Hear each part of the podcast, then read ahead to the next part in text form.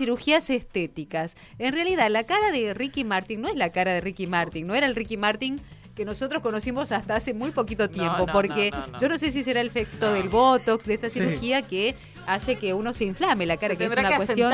¿no? claro, porque la verdad que se lo ve con unos pómulos que no son los que estábamos acostumbrados. Ahí, bueno, y hay, una comparación, hay, muchísimos memes. Uno se lo compara con Mickey Rook, bueno, una persona que pasó por muchísimas cirugías.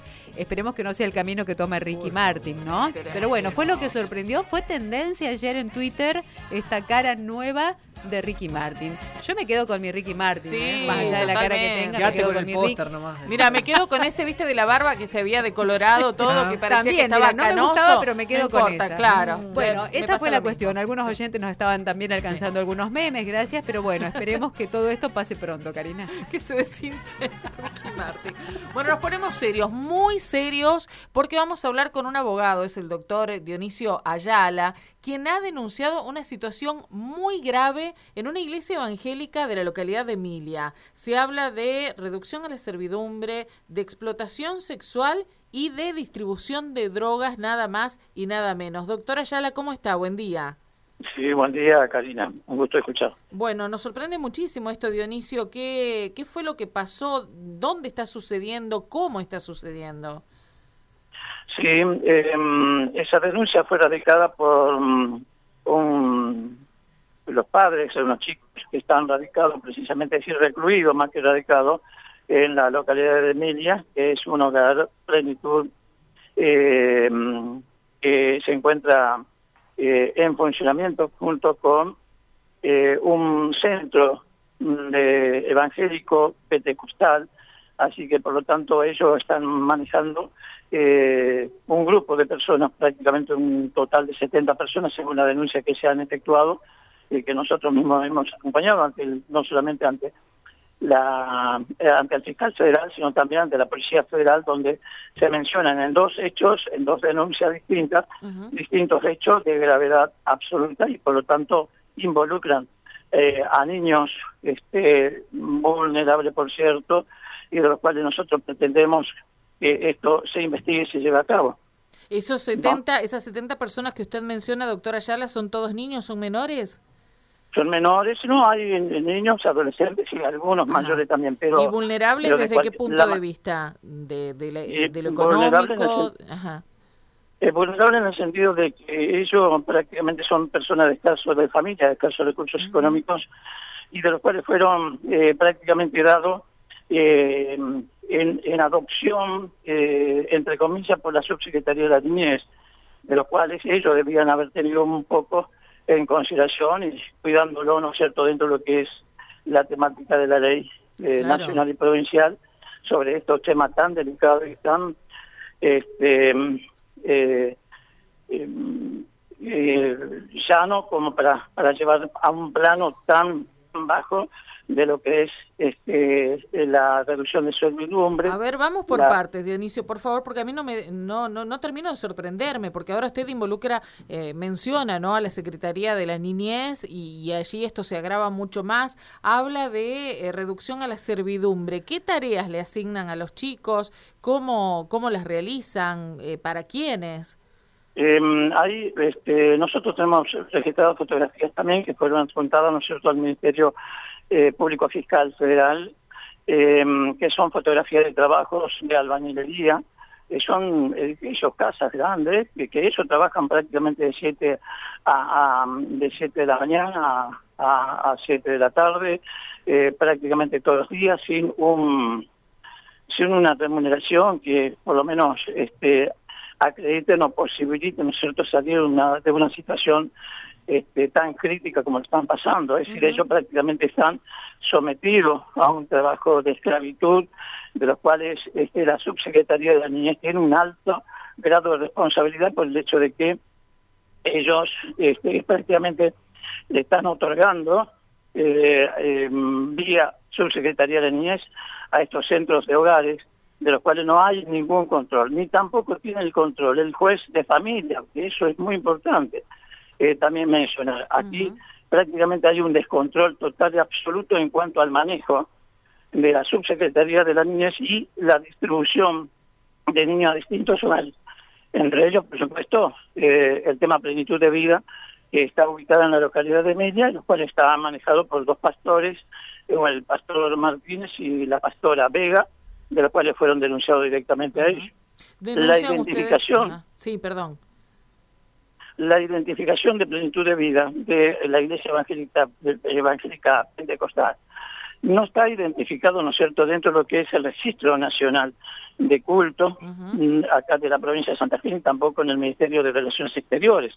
Hay sí em, eh, organismos que funcionan en la provincia de Entre Ríos y en otras provincias también, pero no aquí en la localidad de, de Emilia. Eso prácticamente no está registrado, según lo que la información que he recabado eh, personalmente a los fines de identificar si es que estaban registrados o no.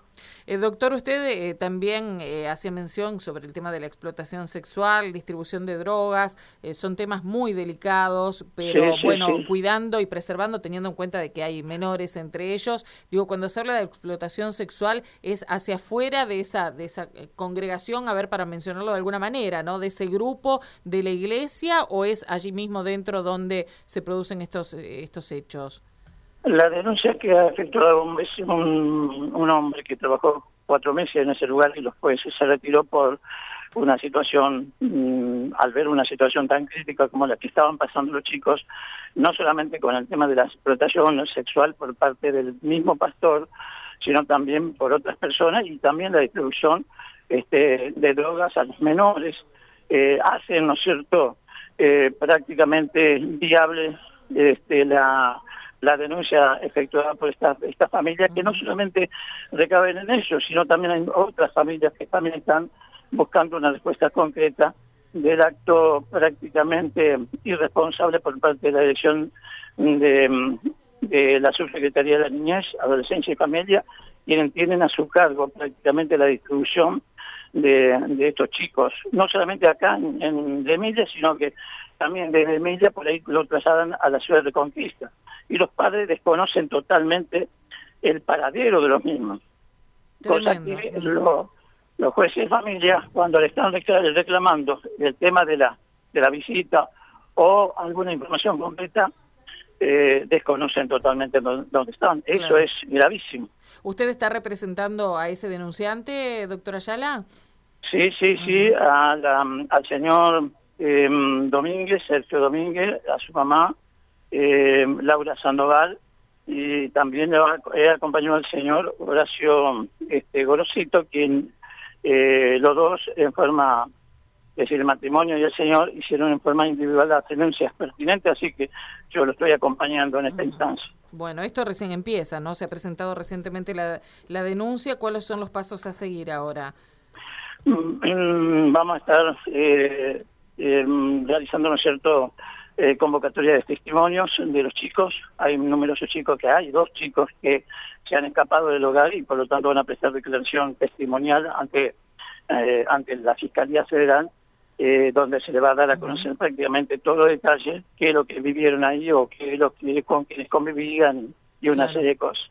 Hay personas, menores, mujeres, que han tenido hijos adentro de esa congregación y por lo tanto también debemos este, tomar conciencia a ver qué es lo que está pasando realmente ante la falta de control por parte de organismos este, responsables de estos de estos movimientos. Claro, claro, es, es tremenda la situación. Eh, ¿Qué pasa en la sociedad de Emilia? Es una localidad pequeña, digo, ¿no? Donde esto debe haber sido una, una bomba que estalló, ahora que se da a conocer, sabemos que tiene ya cierta repercusión el caso en redes sociales. ¿Qué sabe usted de lo que está sucediendo en el pueblo?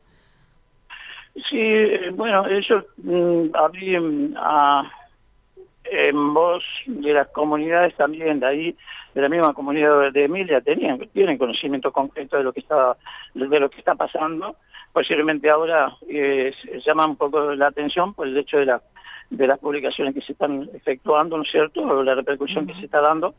Pero sí es muy importante el tema de que eh, los vecinos de Emilia tengan conocimiento cabal esta, de esta situación y que mm, vayan denunciando y por eso de los medios periodísticos de ustedes, eh, que hay familias que tienen los chicos eh, este, guardados prácticamente o eh, designado por la subsecretaría de la niñez en distintos centros, eh, por lo tanto hay que verificar y denunciarlo ante un hecho de esta naturaleza. Tenemos que cuidar fundamentalmente por los niños. Doctora Ayala, le agradecemos mucho el contacto, los detalles que nos ha dado. Todavía estamos sorprendidos de todo lo que nos ha contado. Muchas gracias. No, al contrario, muchísimas gracias. A Muy amable. Gracias. El doctor Dionisio Ayala es el abogado representante de tres personas que denunciaron esta situación, reducción a la servidumbre, distribución de drogas, explotación sexual, alrededor de 70 personas, entre los cuales hay muchos menores, en el contexto de una iglesia evangélica eh, que, bueno, tiene su sede allí en la localidad de Emilia. Seguramente esto va a desencadenar una investigación que ya veremos en qué, en qué termina, pero por lo pronto y por las denuncias que, eh, que ha mencionado el doctor Ayala, ya es un hecho muy grave. Mensaje, móvil, deporte.